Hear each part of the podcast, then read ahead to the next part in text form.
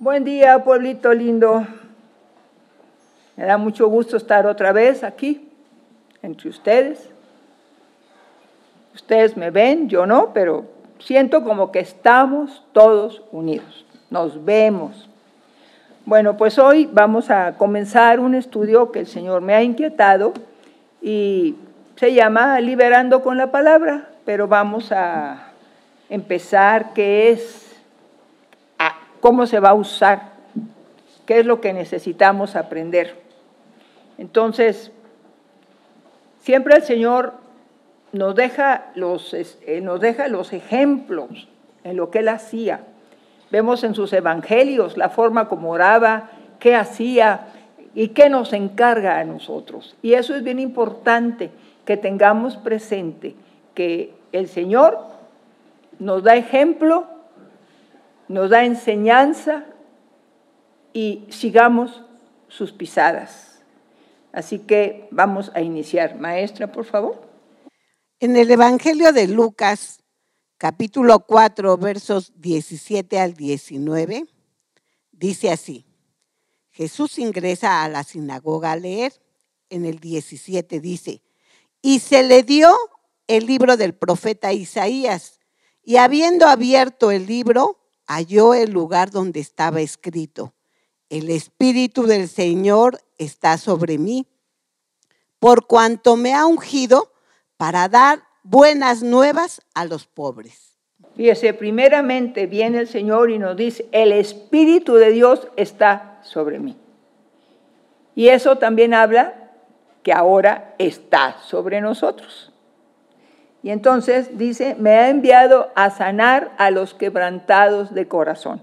¿Cómo llegamos todos a Cristo? Quebrantados, solos, tímidos, menoscabados, así. No servimos, no somos nada, no somos nadie, a nadie le importamos. Pues el Señor viene a sanarnos a sanar nuestro corazón quebrantado de inutilidad, de que para nada, ¿qué, ¿para qué tiene caso haber nacido? Pues tiene caso, porque somos llamados al quitarnos el quebrantamiento a cual vino nuestro Dios, nos dice, serán reyes y sacerdotes en mi reino. A pregonar libertad a los cautivos y vista a los ciegos. A pregonar libertad a los cautivos. ¿Cautivo de qué hemos estado? Cautivos de vicios, cautivos eh, a veces en deudas, cautivos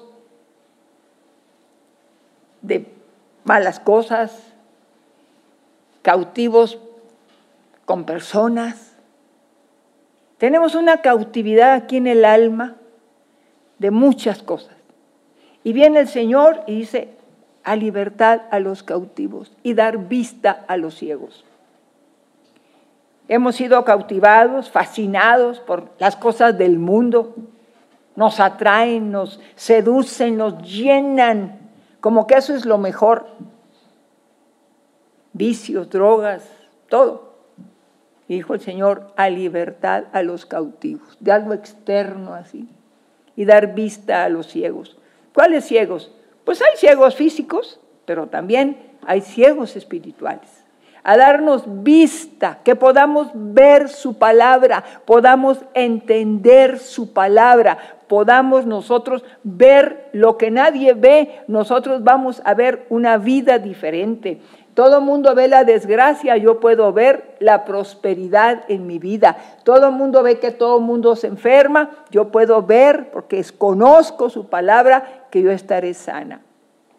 Todo mundo tiene problemas de ceguera espiritual, nosotros tenemos la visión de Dios, visión para bien, visión para prosperar, visión para ayudar. Tenemos la visión para entender los conceptos, los preceptos, los estatutos de nuestro Dios para que nos vaya bien. Se nos quita la ceguera espiritual. A poner en libertad a los oprimidos. ¿Cuántos hemos estado oprimidos?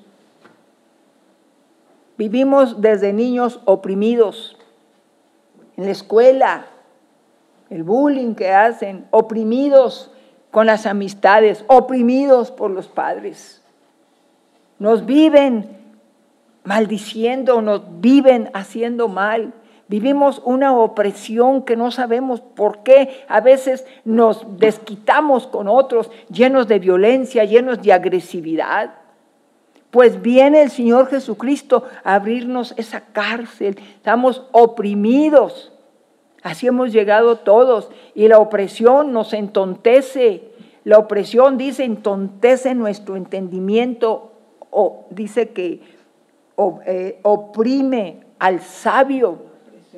La opresión, sí, nos, al sabio oprime. No sabemos qué pensar, cómo pensar, cómo actuar.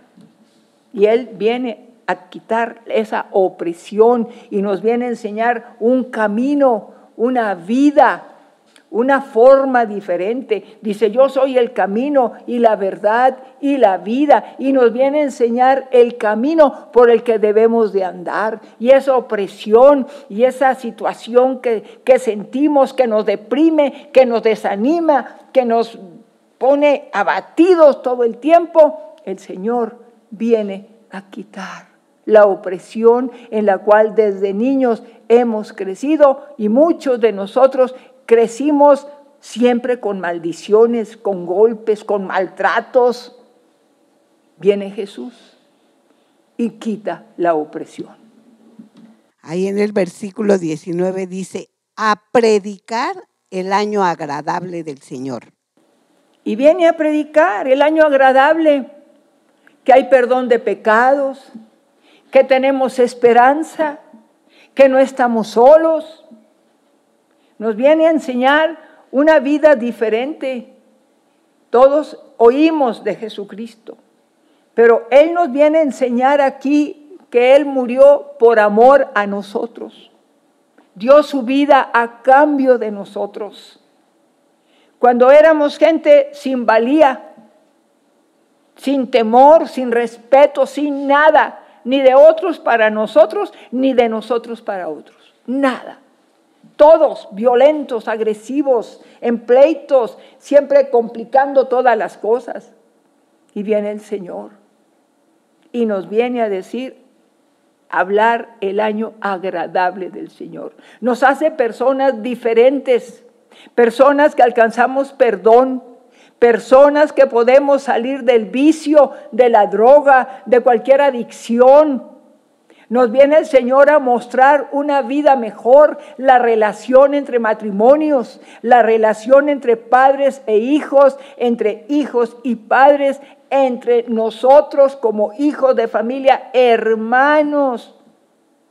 Nos viene a mostrar la unidad con los demás nos viene a mostrar el Señor una vida diferente.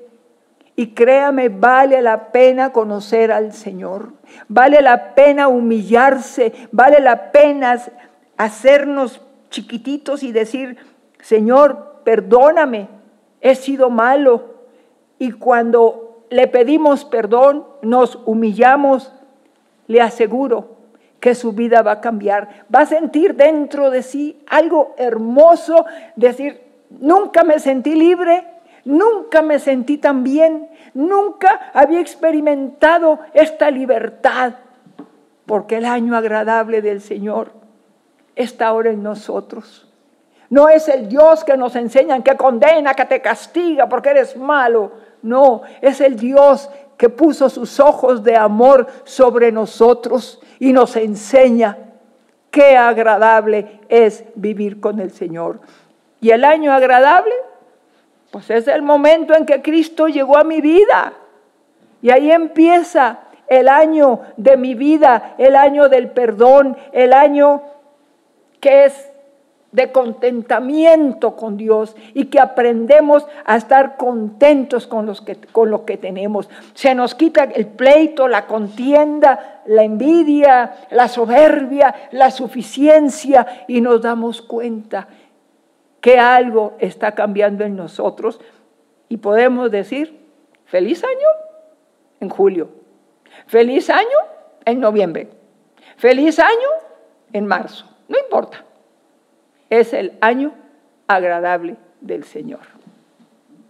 El ejemplo que nos deja el Señor está escrito en el Evangelio de Mateo capítulo 8, versículo 16, y dice el Señor, y cuando llegó la noche, trajeron a él muchos endemoniados, y con la palabra echó fuera a los demonios y sanó a todos los enfermos. Eso es lo, que nosotros aprendemos y es lo que vamos a ir conociendo. En, en diversos domingos vamos a ir enseñando la palabra de Dios. Dice que el Señor echó fuera. Es tan importante conocer la palabra. Y entonces echó fuera con la palabra todo problema espiritual. Y sobre los enfermos ponía sus manos y sanaban. Ahí había un toque de Dios. Pero la palabra. Mire, hace rato hablábamos y decíamos que la fe es la certeza de lo que se espera. Pero si usted no conoce la ley de Dios, pueblito amado, ¿de qué va a tener certeza? Tenemos que conocer lo que dice nuestro Dios para tener la certeza de que escrito está. Entonces dice, Él echaba fuera los espíritus inmundos con la palabra. Y esa palabra es la que vamos a ir aprendiendo en varios domingos. Porque como vamos, estamos entrando en tiempos caóticos en todo el mundo, las cuestiones espirituales las vamos a sentir tan fuertes que tenemos que ser entrenados en la palabra de Dios. La tentación de Jesús en el desierto que venció al usar la palabra y decir, escrito está, la encontramos en Mateo 4 del 3 al 10 y dice así, y vino a él el tentador y le dijo, si eres hijo de Dios, di que estas piedras se conviertan en pan.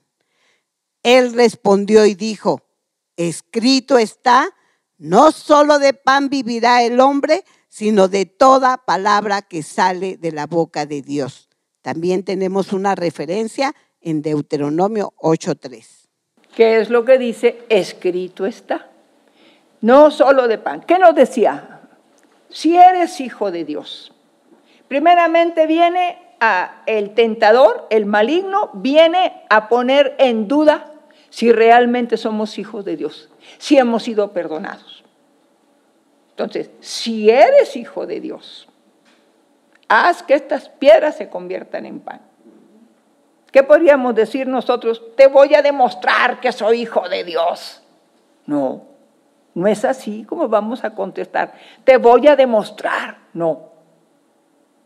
El Señor le dijo, no solo de pan vivirá el hombre, pero dijo, escrito está la certeza de lo que el Señor contestaba. Escrito está, no solo de pan vivirá el hombre, sino de toda palabra que sale de la boca de Dios. Y tenemos la referencia en donde está escrito. No lo leemos, pero le dejo la referencia. En Deuteronomio 8.3. Ahí está, escrito está lo que, lo que dijo el Señor. No solo de pan vivirá el hombre.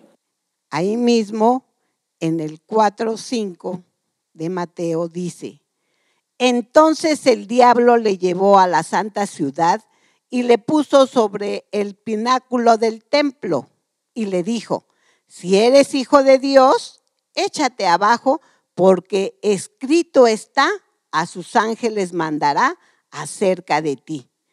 Y en sus manos te sostendrán para que no tropieces con tu pie en piedra. Tenemos una referencia ahí en el Salmo 91, 11 y 12.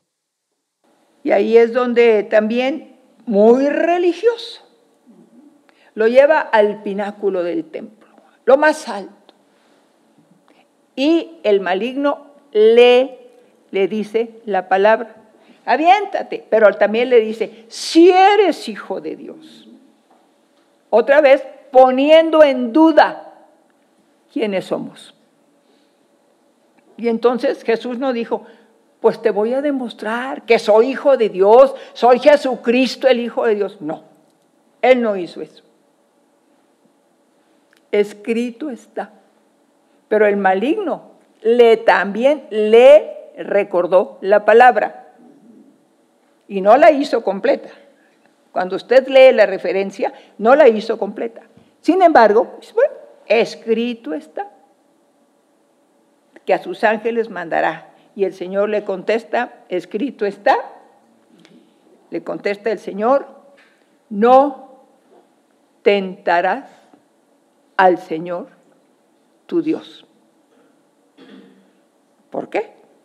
Pues porque viene el maligno y nos quiere tentar. A ver si eres, ah, no que muy cristiano, no que muy hijo de Dios. A ver, a ver. Y nos empiezan a, a picar ahí la cresta. Pues te voy a demostrar quién soy. No es así. Escrito está.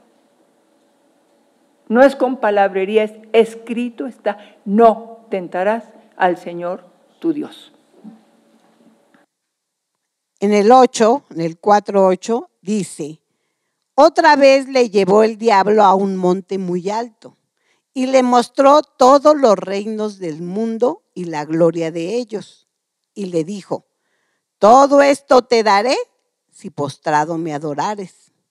Entonces Jesús le dijo, vete Satanás, porque escrito está, al Señor tu Dios adorarás y a Él solo servirás.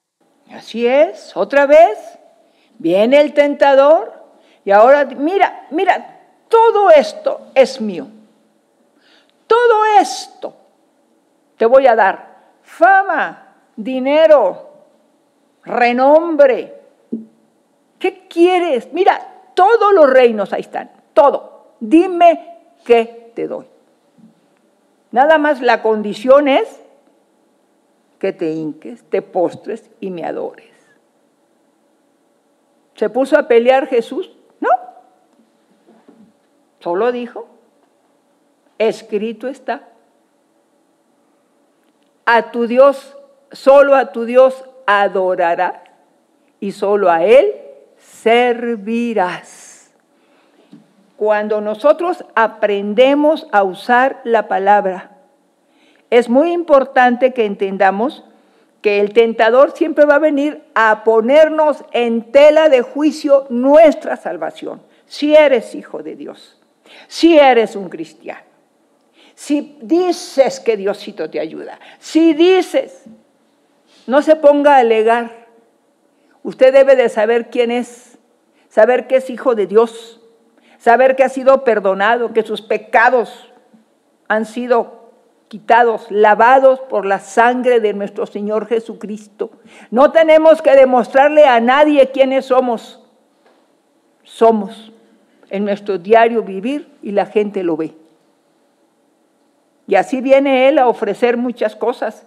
Y tres tentaciones del maligno del que se le puso cara a cara, al tú por tú al Señor. Y el Señor, escrito está, le contestaba. Y eso es lo que vamos a ir aprendiendo con los días, qué es lo que está escrito para poder defendernos en los tiempos que están ya sobre nosotros y vendrán peores tiempos. De esto que acaba de hablar, también tenemos la referencia en Deuteronomio 6:13. Bueno, el rodear es la capacitación para el pueblo, como está escrito en el libro de Éxodo capítulo 13, versos 17 y 18. Dice así su palabra. Y luego que Faraón dejó ir al pueblo, Dios no los llevó por el camino de la tierra de los filisteos, que estaba cerca, porque dijo Dios, para que no se arrepienta el pueblo cuando vea la guerra y se vuelva a Egipto. Mas hizo Dios que el pueblo rodease por el camino del desierto del Mar Rojo y subieron los hijos de Israel de Egipto armados. Fíjese nada más, el Señor saca a su pueblo de ahí de Egipto, pero el pueblo no sabía pelear. El pueblo estaba acostumbrado a hacer adobes, hacer pues, cemento, vaya, aquellas cosas de construcciones. No sabía pelear.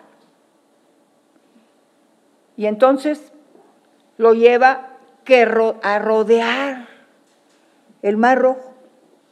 Estaba un camino derecho hacia los filisteos, que eran enemigos del pueblo de Dios. Pero el Señor los lleva y dice, los voy a mejor que rodeen para que el pueblo pues no se ponga mal porque no sabe pelear y se vuelva atrás y se vuelve Egipto. Bueno, ¿qué pasa ahora? Igual. Hoy nosotros no podemos, o sea, me hago cristiano y me voy a enfrentar a circunstancias que no sé cómo me voy a defender. Entonces, cuando hablamos de rodeo, lo aplicamos a que Dios nos da un entrenamiento, nos empieza a enseñar. Yo aprendí a ser liberadora hace 42 años, pero tuve que aprender, escrito está, tuve que aprender cómo defenderme. Yo he entrenado a muchas personas en el área de la liberación. Y no les digo, me acompañan por favor porque voy a orar, voy a una congregación y voy a orar por mucha gente y le digo, tú vete allá y tú vete acá, tú vete allá y tú vete por allá. Y las gentes no saben. ¿Y qué les digo? Ay, no sé. A ver qué se te ocurre. No, claro que no. ¿Qué se tiene que hacer? Entrenar a la persona. Ese era el rodeo que así dijo el Señor. Los voy a llevar a, rodear el mar Y dice que luego salieron ya y cuando llegaron iban armados. Entonces, el Señor en estas clases que vamos a tener nos va a enseñar cómo defendernos, nos va a enseñar la palabra correcta, la espada del, Espíritu es la palabra de Dios, nos va a enseñar la espada correcta para poder defendernos de, de las circunstancias que nos van a rodear. De otra manera, ¿cómo podemos enfrentar? No sabe usted cómo reprender algo, no sabe ni qué significa la palabra reprender. Hoy la gente dice, te reprendo en el nombre de Jesús. ¿Qué es eso? ¿Qué es te reprendo? Reprender es la acción que uno hace en el nombre de Jesús, sal. Esto es reprensión. No es decir te reprendo, no, es acción lo que tenemos que aprender. Escrito está. Te vas en el nombre de Jesús, porque escrito está. Esa es la reprensión. No es decir, te reprendo, no. Es accionar el verbo. La instrucción que Jesucristo nos dejó escrita en el Evangelio de Marcos capítulo 16, versos 17 y 18, dice así, y estas señales seguirán a los que creen. En mi nombre echarán fuera demonios, hablarán nuevas lenguas, tomarán en las manos serpientes y si bebieren cosa mortífera, no les hará daño. Sobre los enfermos pondrán sus manos y sanarán. Y esta instrucción nos deja el Señor a nosotros. Primera, en mi nombre echarán fuera demonios. ¿Qué fue lo primero que el Señor enfrentó al maligno? Antes de iniciar su ministerio, enfrentó al maligno. Y lo venció, escrito está. ¿Qué es lo primero que nos deja el Señor como, como una lo que vamos a hacer nosotros ahora que Jesús se va y deja instrucciones, en mi nombre echarán fuera demonios. Dice el Señor, hablarán nuevas lenguas, el lenguaje celestial que nos da el Señor. dice el Señor, si, toma, si tomaren en sus manos serpientes. ¿Qué son las serpientes? Cuestiones de hechicería, brujerías, cosas que, que ponen en las casas, que ponen afuera del negocio, que ponen cruces, que ponen sangre, que ponen una lengua, cualquier cosa que usted la puede tomar, si tomaren serpientes, no voy a agarrar una serpiente de cascabel, si tomaren en sus manos serpientes, cuestiones demoníacas, lo puede usted tomar, agarre un guante o agarre un papel, lo que sea, tome aquello y tírelo a la basura, desecho está todo trabajo en el nombre de Jesucristo, no prosperará. Si tomaren las manos serpientes, no nos van a afectar nosotros temblamos cuando vemos algo de brujería, de hechicería, de maldición, de vudú. Temblamos. Pero cuando tenemos al Señor Jesucristo, Él nos dio el poder y la autoridad de tomar serpientes en nuestras manos, deshacer las obras de las tinieblas. Pero todo eso se lo voy a enseñar. Eso es lo que Él nos va dejando, pero sus discípulos, llamados apóstoles, ellos aprendieron tres años y medio caminando con el Señor, viendo lo que Él hacía y cómo lo hacía, aprendieron y se nos deja la enseñanza a nosotros. Si bebieren cosas mortíferas, no les hará daño. No les hará daño. Tomamos serpientes, no me va a hacer daño. Si bebo cosa mortífera, Mire, hay gente que le han dado veneno, que han querido hacerle algo malo, le dan en un plato algo que, que, sea de hechicería para que se ponga mal, para que le vaya mal o algo. Cuando uno acostumbra dar gracias por los alimentos, si nosotros bebiéremos cosa mortífera, no nos hará daño.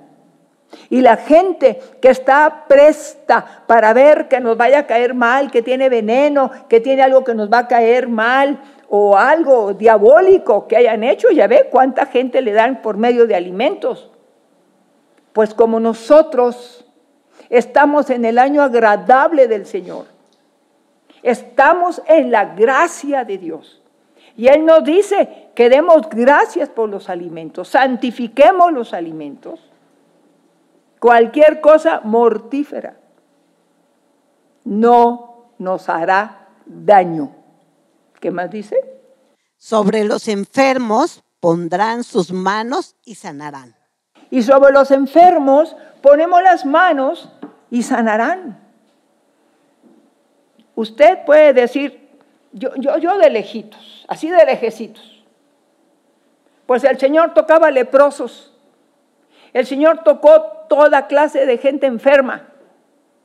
Ponía sus manos, porque de nosotros no, aquello no se me va a pegar, no, al contrario, de mí sale poder de Dios. Porque el nombre de Jesucristo sana, el nombre de Jesucristo liberta, el nombre de Jesucristo perdona pecados. El nombre de Jesucristo nos quita todo mal. Por eso es tan importante ir conociendo la palabra de Dios, escrito está. Porque ella es la única que nos va a sacar adelante. Hay una parte donde nos dice el Señor, en un profeta, nos dice el Señor ahí, rayos brillantes salían de sus manos y ahí estaba escondido su poder y salían rayos brillantes de poder sanador, porque ese nombre Jesucristo lo envuelve todo. No hay nada que este nombre Jesucristo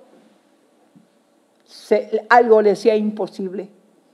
En nombre Jesucristo todo lo hace posible. Y yo no tengo miedo de poner mis manos sobre los enfermos y dice el Señor, y sanarán. Esa es mi fe y esa es mi certeza, porque escrito está. Lo que acaba de leer Yolani está en Abacú 3, 4. Dice, y el resplandor fue como la luz. Rayos brillantes salían de su mano. Y ahí estaba escondido su poder. También nos da otra indicación el Señor, que está escrita en el Evangelio de Mateo capítulo 6, verso 7. Y dice así su palabra. Y orando, no uséis vanas repeticiones como los gentiles que piensan que por su palabrería serán oídos. Fíjese que cuando uno ora y aprendemos de Jesús, dice que la suegra de Pedro estaba enferma, tenía calentura. Llegó Jesús, le tomó la mano y la señora se levantó y le servía. Jesús se acercaban. ¿Qué quieren que les haga? Que veamos. Conforme a su fe les ha hecho. Ah, pero nosotros. Y le digo una cosa, a la gente le encanta. Si nosotros decimos, sé sano en el nombre de Jesús, ay, qué furris oración. Me gusta ir con el otro, Juan Camaney. Eh, no, ese ora padrísimo y le da un rollazo, no suelte tanta palabrería. Aplíquese como Jesús nos enseñó. Se acercó el ciego Bartimeo. ¿Qué quieres que haga? Que vea conforme a tu fe te sea hecho. Aplíquese, pueblito lindo, a lo que está como ejemplo de Jesús, cómo hacía las cosas. Él ponía la mano. Él daba la palabra. Él no decía en el nombre de Jesús, Él es la palabra. Pero le enseñó a todos cómo orar. Jesucristo es vencedor, como afirma en el Evangelio de Juan capítulo 16, verso 33. Dice así, estas cosas os he hablado para que en mí tengáis paz. En el mundo tendréis aflicción, pero confiad, yo he vencido al mundo. Pues así es. El Señor nos va a ir enseñando día a día la palabra. Nos va a ir enseñando muchas cosas que vamos a aprender. Cuando decimos una mentira, escrito está, no mentirás. Escrito está, de palabra de mentira te apartarás. Que nos hacemos cristianos y alguien dice, y ahora prepárate, porque vienen unas pruebotas tremendas. Oiga, ¿usted quiere ser cristiano así? Hombre, si así mira cómo estoy, ahora me hago cristiano, me va a ir peor, mejor me quedo como estoy. ¿Dónde está escrito eso? El que diga, en el mundo tendréis aflicción, claro que tendremos aflicciones, pero no es que a mí me va a afligir Dios, órale, hay que darle duro para que aprenda. No, ese no es Dios. En el mundo tendremos aflicción, sí, no nos, no nos afligimos porque va a faltar trabajo, no nos afligimos porque ya el huevo cuesta 100 pesos el kilo, no nos afligimos porque la tortilla ya subió a 80 pesos, no nos afligimos, no nos afligimos por un hijo enfermo, no nos afligimos por diversas cosas. Eso no me los manda Dios en el mundo. Tendremos aflicción. La aflicción está alrededor nuestro. Por eso tenemos que conocer lo que está escrito. Por eso tenemos que saber qué dice Dios, con qué me voy a defender. Si yo pido paciencia, paciencia se me va a dar. Si yo pido salud, salud se me va a dar. Si yo pido paz, paz voy a recibir. Por eso, hermanos, es necesario conocer la palabra de Dios. Vamos a aprender muchas cosas. Esto es nada más, así como cuando inicié con los el Apocalipsis o cuando también les di los diez mandamientos, preámbulo, una idea de lo que vamos a trabajar. Le voy a enseñar, escrito está. Para muchas causas, escrito está. Y le voy explicando cómo lo va a dar. Pero le voy a ir explicando. En el mundo tendréis aflicción. ¿Qué más dice maestra? En el mundo tendréis aflicción, pero confiad, yo he vencido al mundo. Pero confiad, eso está escrito, yo he vencido al mundo. Debemos de confiar en medio de cualquier circunstancia. Tenemos que confiar en Dios. Él es nuestra fuerte confianza.